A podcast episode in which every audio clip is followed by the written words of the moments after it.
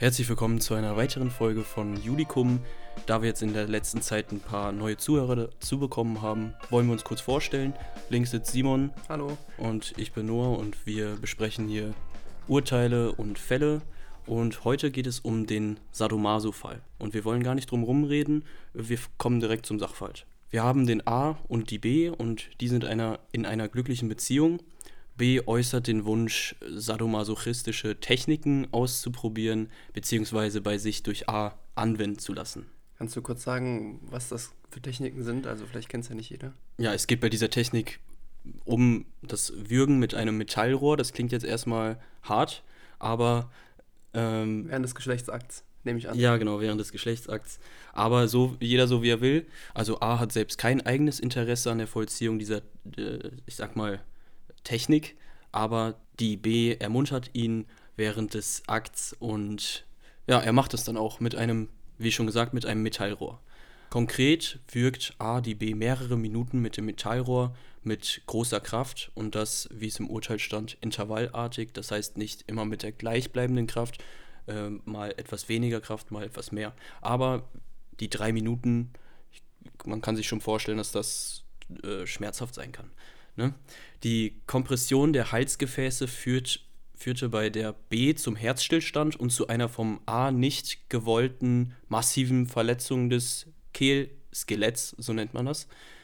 Die Verletzung des Kehlskeletts war hier nicht äh, todesursächlich, aber dadurch, dass eben sie Sauerstoffmangel hatte, äh, ist das Herz stehen geblieben. Was auch noch wichtig ist für den Sachverhalt und für die Lösung, ist, dass der A hierfür möglich hielt, dass B an den Folgen der Drosselung sterben könnte, aber er darauf vertraute, dass der Tod sich eben nicht verwirklichen werde.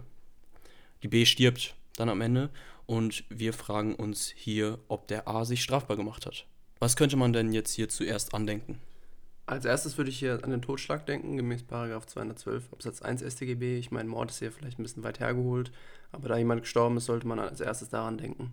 Ja, zum Totschlag, zum objektiven Tatbestand kann man sagen, dass A kausal und objektiv zurechenbar den Tod der B durch das Würgen mit dem Metallrohr herbeigeführt und so den objektiven Tatbestand verwirklicht hat. Das ist jetzt natürlich im Feststellungsstil sehr kurz gehalten, ähm, das ist aber auch Absicht.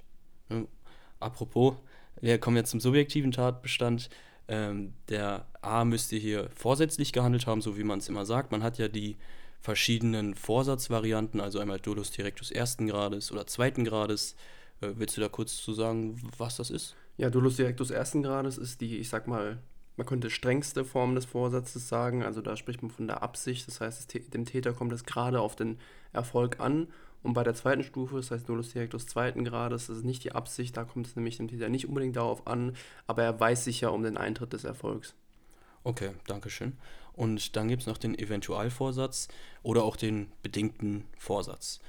Ähm, für den bedingten Vorsatz wird vorausgesetzt, dass der Täter den Eintritt des tatbestandlichen Erfolges für möglich hält und billigend in Kauf nimmt. Wenn der Täter hierbei nicht nur vage, sondern ernsthaft auf das Ausbleiben des tatbestandlichen Erfolges vertraut, handelt er hingegen nicht vorsätzlich. Und um das hier kurz zu halten, kann man sagen, dass A zwar für möglich hielt, dass die B stirbt, aber er inständig hoffte, dass dieser Erfolg nicht eintritt. Was ist dann das Ergebnis? Also A hat auf jeden Fall nicht vorsätzlich gehandelt. Man spricht in diesem Kontext auch von einer bewussten Fahrlässigkeit, aber das ist hier für den Paragraphen 212 nicht relevant. Das heißt, der 212 kann hier erstmal abgelehnt werden. Genau.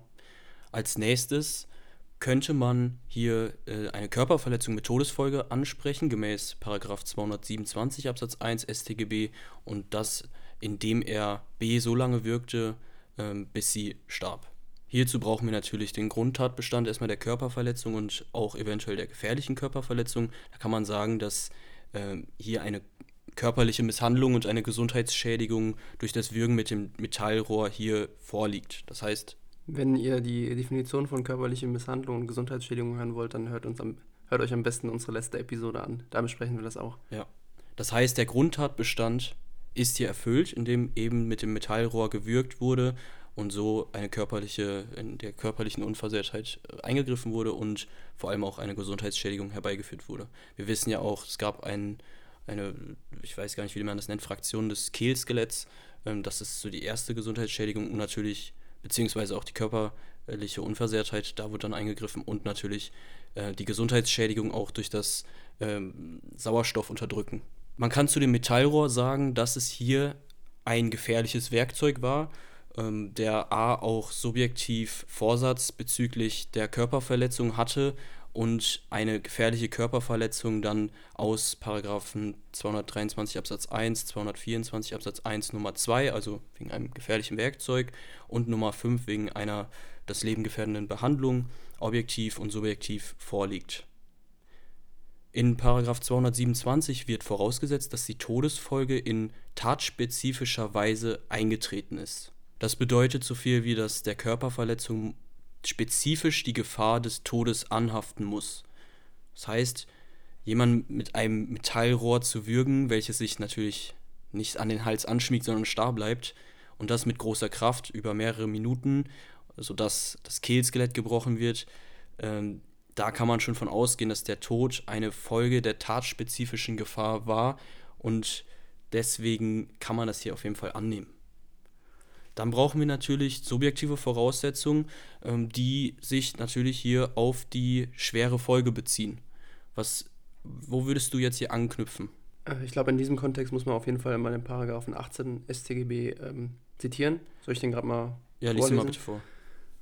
Knüpft das Gesetz an eine besondere Folge der Tat eine schwere Strafe, so trifft sie den Täter oder den Teilnehmer nur, wenn ihm hinsichtlich dieser Folge wenigstens Fahrlässigkeit zur Last fällt. Also prüfen wir jetzt hier wahrscheinlich, ob A wenigstens fahrlässig den Tod der B verursacht hat. Genau.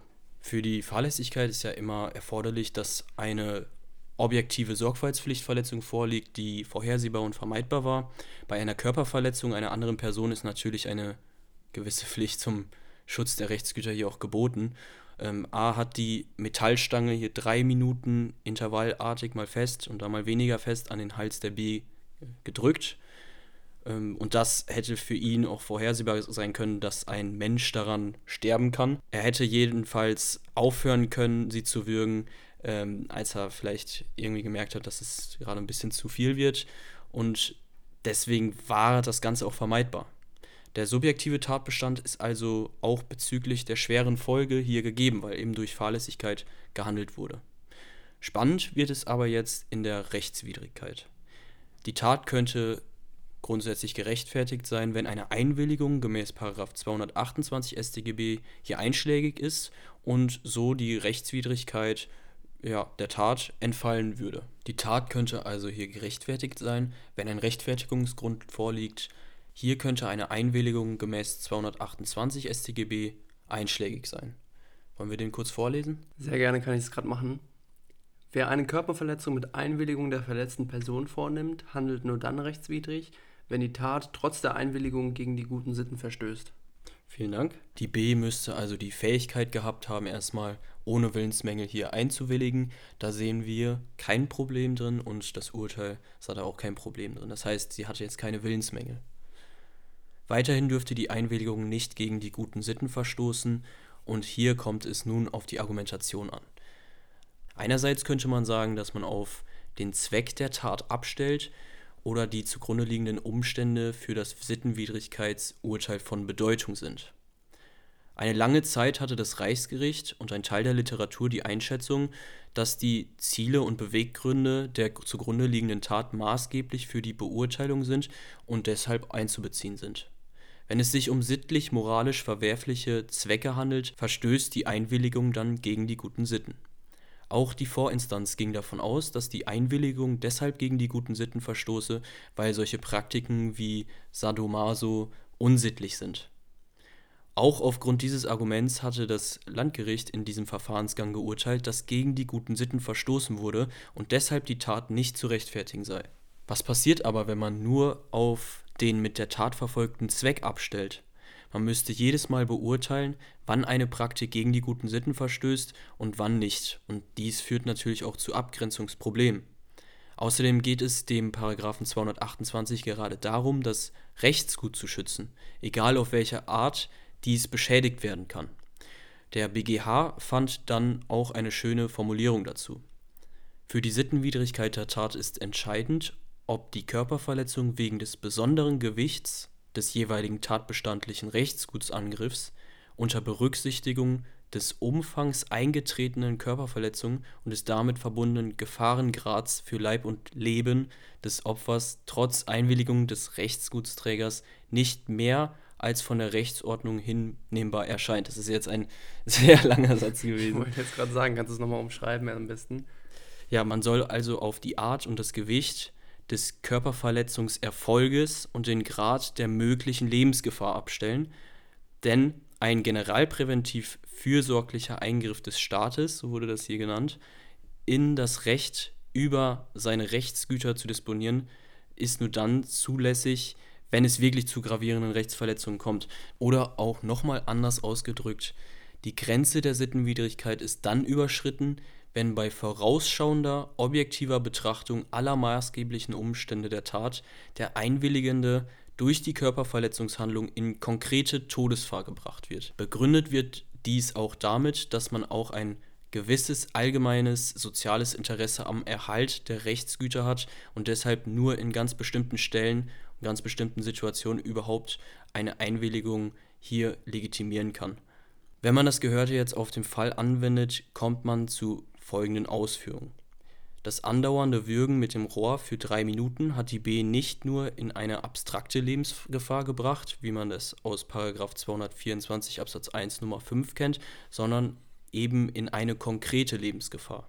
So ein Metallrohr schmiegt sich, so hieß es im Urteil, nicht an den Hals an und ein Würgen über so einen Zeitraum hinweg, hier waren es drei Minuten, ist nach allgemeiner Lebenserfahrung auch durchaus dazu geeignet, um einen derartigen Sauerstoffmangel im Körper des Opfers passieren zu lassen, dass das Herz stehen bleibt. Und A konnte hier dieses Risiko des Todeseintritts der Lebensgefährtin auch weder vorher kalkulieren noch beherrschen.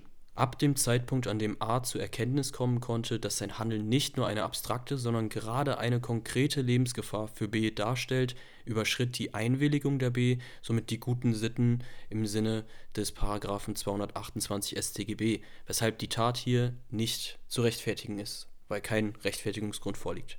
Was prüft man nach der Rechtfertigung? Immer noch am Ende die Schuld. Und da A ja jetzt nicht irgendwie betrunken war oder so, kann man eigentlich nur dann auf eine Schuldlosigkeit kommen, wenn wir annehmen können, dass er die Grenzen eines anerkannten Rechtfertigungsgrundes verkannt oder überschritten hat. Ja, A glaubte hier an die Gültigkeit der Einwilligung, weshalb er hier ein Verbotsirrtum nach 17 StGB unterlag. Also er dachte, seine Tat wäre gerechtfertigt. Der Irrtum müsste aber gemäß 17 Absatz 1 Satz 1 StGB am Ende auch vermeidbar gewesen sein und die Gefahr, die A hier für B geschaffen hat, war, wie festgestellt, eine konkrete Lebensgefahr. Und bei einer solchen konkreten Gefährdung kann man die Unvermeidbarkeit des Irrtums hier verneinen, so hat, das, so hat der BGH das gesagt. Der Irrtum ist somit unbeachtlich. Also man sagt, weil diese Gefahr so konkret war, bedeutet das, dass man wirklich auch hätte vermeiden können, dass man diesem Irrtum unterliegt, dass äh, die Einwilligung hier zur Rechtfertigung führt. Der Irrtum ist also, wie gesagt, unbeachtlich und A ist wegen Körperverletzung mit Todesfolge gemäß 227 StGB zu bestrafen. Die Tat kann aber gemäß 17 Satz 2 gemäß 49 Absatz 1 StGB noch gemildert werden. Aber das nur so als kleine Randnotiz. Und ganz am Ende natürlich auch noch die Einzeltatbestände des 227 nicht vergessen, das heißt die fahrlässige Tötung und die Körperverletzung bzw. gefährliche Körperverletzung, die aber jetzt natürlich beide subsidiär sind an der Stelle. Vielen Dank. Zum Fazit kann man sagen, ähm, dieser Fall beruht ja im Prinzip schwerpunktartig auf der Einwilligung. Das heißt, wenn man sich die nochmal angucken will, ist dieser Fall eigentlich ganz gut zur Wiederholung. In dem Sinne hoffen wir, es hat euch gefallen und bis zum nächsten Mal. Ciao.